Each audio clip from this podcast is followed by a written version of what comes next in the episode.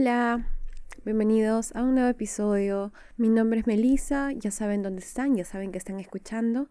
Y en el episodio de hoy vamos a hablar sobre Hera, la diosa más adorable de todas, Hera. Hay mucho que no se dice sobre esta diosa, se rescata más que nada su, actitud celosa y vengativa, pero hay muchísimo más detrás. Antes de empezar, acuérdense que me pueden seguir en Twitter y en Instagram como que los dioses que para enterarse publico imágenes, publico arte y también se pueden enterar de los planes a futuro de este podcast y cualquier cosa. Síganme, escríbanme, me hace feliz. Ah, y no me voy antes sin decir que el país en donde nos han escuchado más esta semana ha sido Colombia con 600 reproducciones. ¡Wow!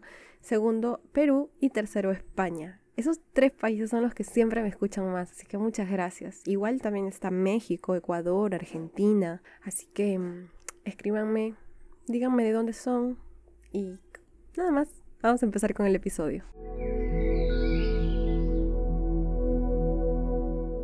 Ya hemos escuchado bastante de ella, como lo dije, es la más adorable de todas. Pero, ¿qué había detrás de toda la venganza planificada y cizañosa que vemos en las leyendas? Una persona como todos nosotros. Bueno, en realidad no, porque era una diosa. Pero, ¿qué había detrás de esas características que siempre se resaltan de ella? De su nacimiento tenemos que como el resto de los dioses olímpicos, fue hija de Cronos, que también fue demorada por su padre por temor a que alguno de sus tantos hijos le quitara el poder, y más adelante es rescatada por Zeus, quien le da un brebaje al titán para que vomitara a todos sus hermanitos. Su culto se dio principalmente en Argos, en donde se dice que ya aparecía como diosa principal desde los tiempos más remotos. Tenía un culto muy arraigado y bueno, hay como una interpretación por parte de algunos tratadistas sobre este tema. Para esto vamos a mencionar primero a los aqueos. Los aqueos fueron un pueblo indoeuropeo de la Edad de Bronce, allá en el año 1800 a.C.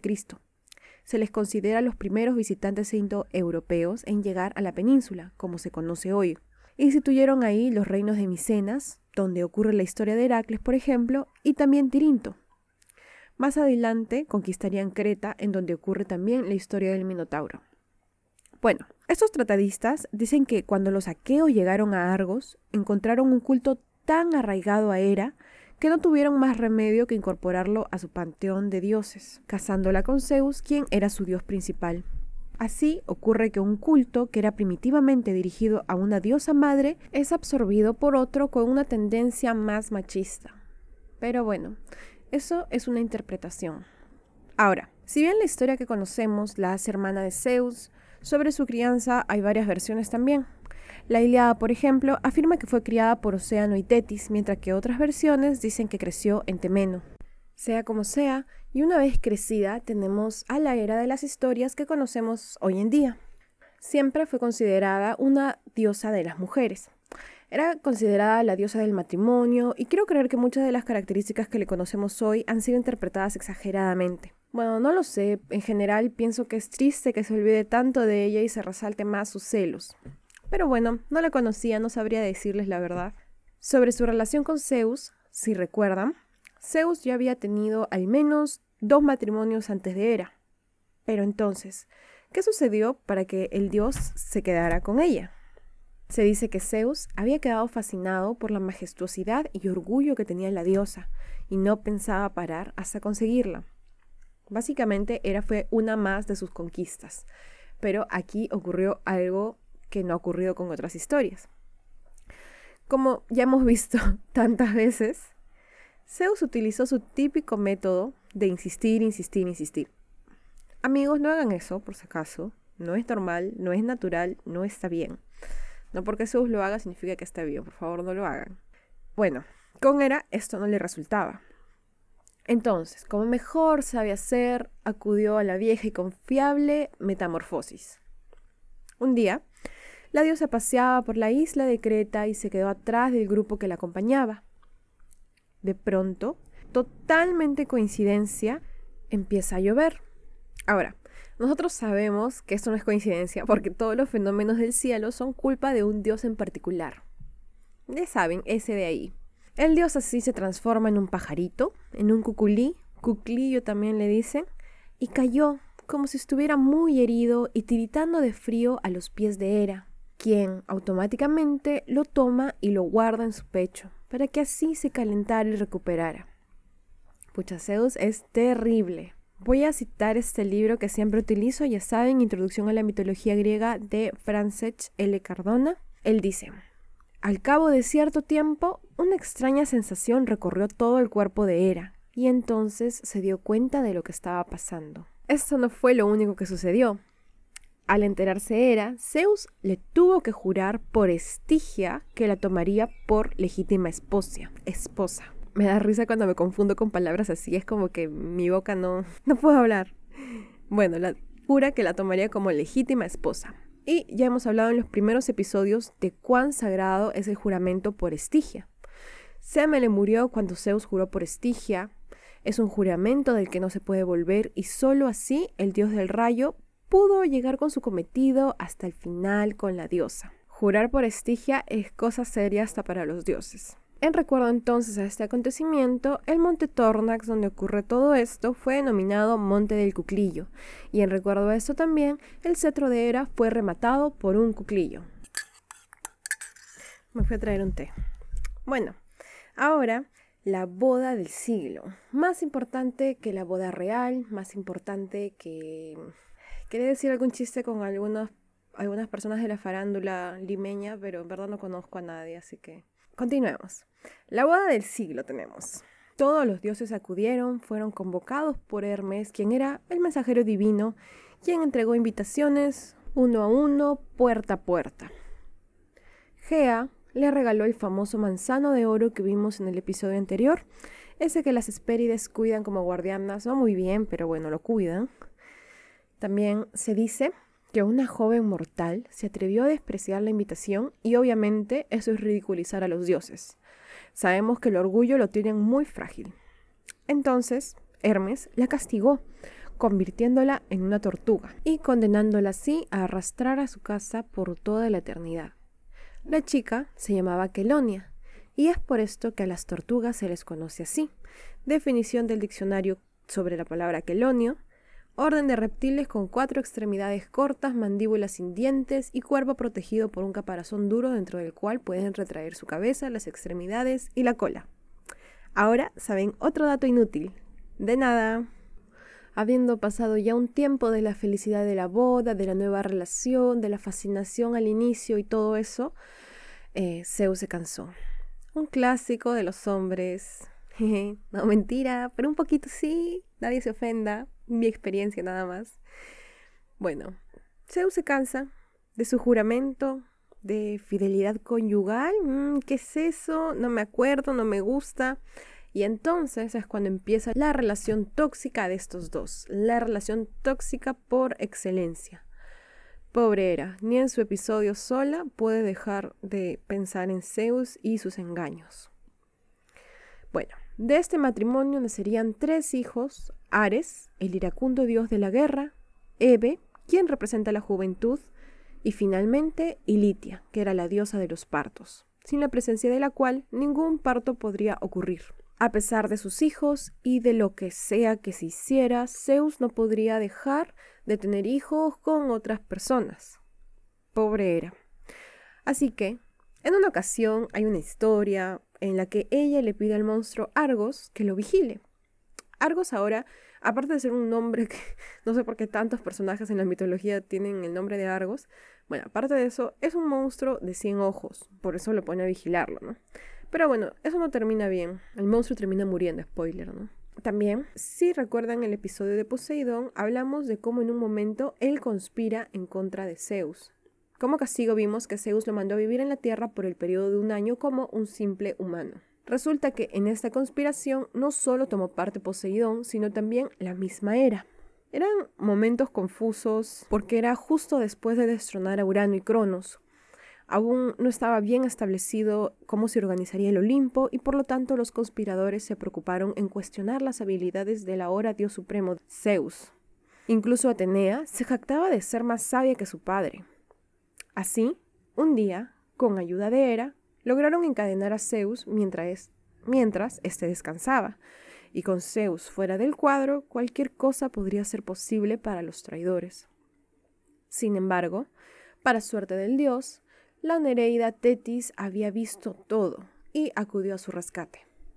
Verán, Tetis estaba muy agradecida con el dios del trueno porque le había ayudado con su matrimonio con Peleo. Así, ella llamó al centímano Egeón, llamado también Briario. Ahora, los centímanos también son llamados hecatónquiros y son aquellos gigantes que poseen nada más ni nada menos que 100 brazos. Solo con su presencia los dioses huyeron asustados, dándole tiempo más que suficiente para liberar a Zeus de sus cadenas.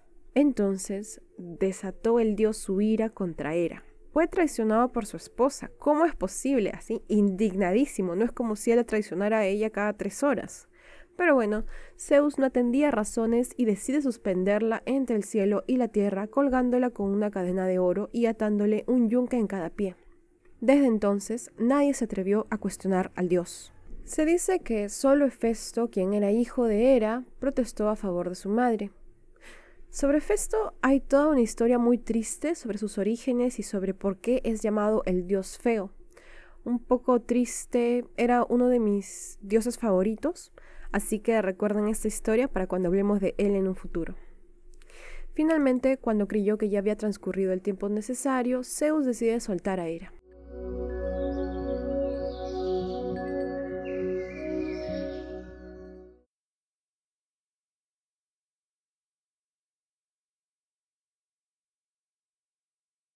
Ahora, el libro que utilizo siempre habla demasiado de forma caricaturesca de ella y solo se enfoca en su lado vengativo, sus celos y eso. Y la verdad es que yo quisiera aprender un poco más sobre ella. Por eso que en este episodio empecé a investigar más de lo que investigaría para cualquier otro episodio. Y eso es lo que encontré. Como esposa de Zeus, Hera se va a convertir en la protectora del amor conyugal y de familia, las relaciones legítimas, se decía que Hera podría haber sido la primera diosa a quienes los griegos dedicaran un santuario. Esto sería en Samos cerca del año 801 a.C. Esto es relacionado un poco a lo que mencionamos al inicio sobre el culto tan arraigado que tenía la diosa. Las excavaciones que se hicieron en Samos han descubierto que habían ofrendas votivas pertenecientes al siglo 8 y 7 a.C., que revelaban que Hera no fue una simple diosa local de la época prehelénica, sino que también se encuentran ofrendas que venían de Armenia, Babilonia, Irán, Egipto, que eran testigo de que este templo, este santuario de Hera, recibía visitas de muchos peregrinos de todas partes. Aparte de este templo, ella tuvo un santuario que estaba ubicado entre Argos y Micenas, Ahora, si les confunde un poco esto de las ubicaciones y los nombres que, que, hablo, o sea, de las ciudades, voy a publicar en Twitter e Instagram un mapa que tengo de los pueblos de la antigua Grecia. Así que síganme en Twitter, en que los dioses que, en Instagram también. Como decía, ella no solo tenía templos en estos lugares, sino también en Olimpia, en Corintio, en Tirinto, Delos. Era una diosa muy popular. Incluso uno de ellos fue llamado durante mucho tiempo Templo de Poseidón pero más adelante se fue, fue identificado, como en los años 50, que era un segundo templo de Hera. Pobre Poseidón, no se hace ni una con los templos. Estos dos templos principales, que eran el Hereo de Samos y el Hereo de Argos en la Argólida, fueron los primeros templos monumentales construidos por los griegos, allá en el siglo 8 a.C. Así que esto dice mucho de la importancia de la diosa. Ahora, como otro dato curioso tenemos que han habido muchas investigaciones considerables, principalmente por Johann Jacob Pacofen, no estoy segura si pronunció bien su nombre, pero se escribe B-A-C-H-O-F-N. Lo voy a poner en Twitter por si acaso. Sobre, que hablaba sobre la posibilidad de que el culto a Hera fuera originalmente en un pueblo matriarcal que habitaron en Grecia antes de que fuera lo que conocemos. Sin embargo, todas las anécdotas literarias que fueron enfocadas en sus celos recortaron un poco su antiguo culto. Básicamente dice de que, eh, o sea, habla de la posibilidad de que los pueblos antes, en la época prehelénica, fueran pueblos totalmente matriarcales, ¿no? Algo como las Amazonas. Bueno, las Amazonas son guerreras, pero me refiero donde la figura materna es la más importante, ¿no? Un poco algo, o sea, algo importante que contradice esa teoría es el hecho de que no han sido, no han encontrado los historiadores muchos registros de que existieran eh, eh, tribus o civilizaciones, bueno, civilizaciones no, pero tribus matriarcales en antigua, en esa zona, ¿no? Entonces, bueno, es un poco como para considerar, investigar. Habiendo ya hablado de otras cualidades que tenía, podemos ahora recordar cómo todos los dioses sin distinción tienen una característica muy particular, y esa es su orgullo intocable. Vamos a hablar de cierta ocasión en la que una cosa muy mínima ocasionaría una de las desgracias, uno de los eventos más grandes de la historia griega, la guerra con Troya.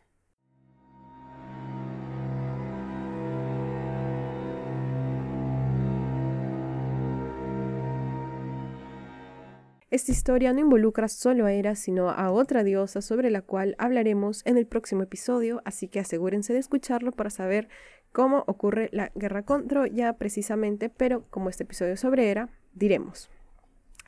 Esta historia ocurre en las bodas de Peleo y Tetis que mencionamos al inicio del episodio.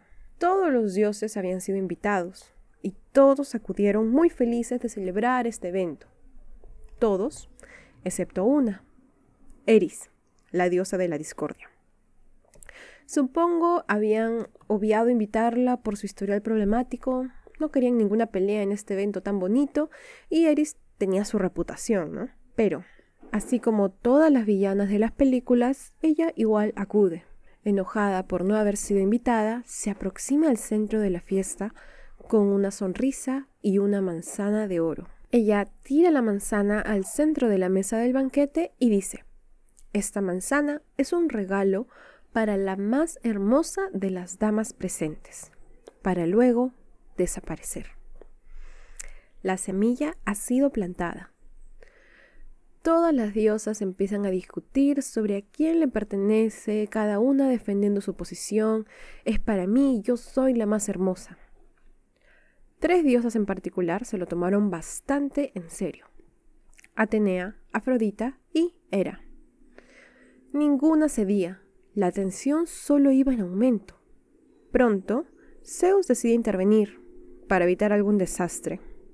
Decide entonces que es necesario buscar a un juez imparcial. Ninguno de los dioses sería elegido entonces. Él envía al dios mensajero Hermes a que busque a un pastor y le entregue la manzana con el pedido de que ésta fuera entregada a la diosa más hermosa. Cuando las diosas se enteran, cada una se presenta ante el pastor con sus mejores ropas, tratando de demostrar lo más que podían su belleza. No solo eso, sino que también intentaron sobornarlo, por si acaso, para estar seguras, dicen. Era muy importante para ellas ser nombrada la diosa más hermosa. Así, Atenea le ofrece la sabiduría, era la felicidad conyugal y finalmente Afrodita le ofrece el amor de la mortal más bella del mundo. Con estos ofrecimientos en la mesa, el pastor ha tomado su decisión.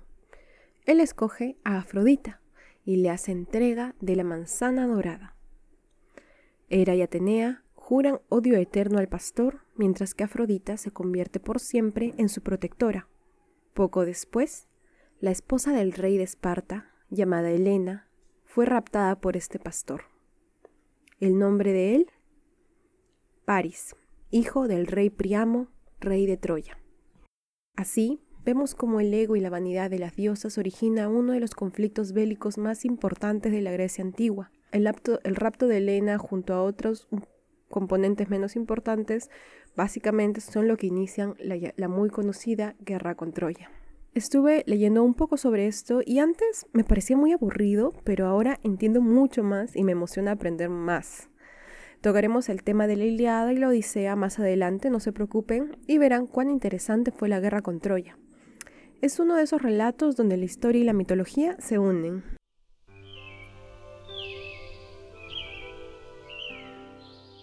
Así terminamos el episodio de Era. Como lo anuncié en Instagram y Twitter, el próximo episodio será el final de temporada. Tendremos una sorpresa para entonces y después de eso empezaremos con la mitología nórdica. Además, quería contarles que tengo preparadas unas cositas para octubre, porque me encanta Halloween y a quién no. Así que los episodios serán episodios especiales, así todos tenebrosos, sobre mitología nórdica, el inframundo de la mitología griega, la mitología japonesa y yokais y cositas así. Así que sigan al podcast, síganme en Twitter e Instagram para enterarse de todo primero y también para ver las imágenes sobre estos mitos que publico. Va a ser muy chévere, estoy emocionada. Como siempre, gracias por escuchar y los espero aquí la próxima semana. Adiós.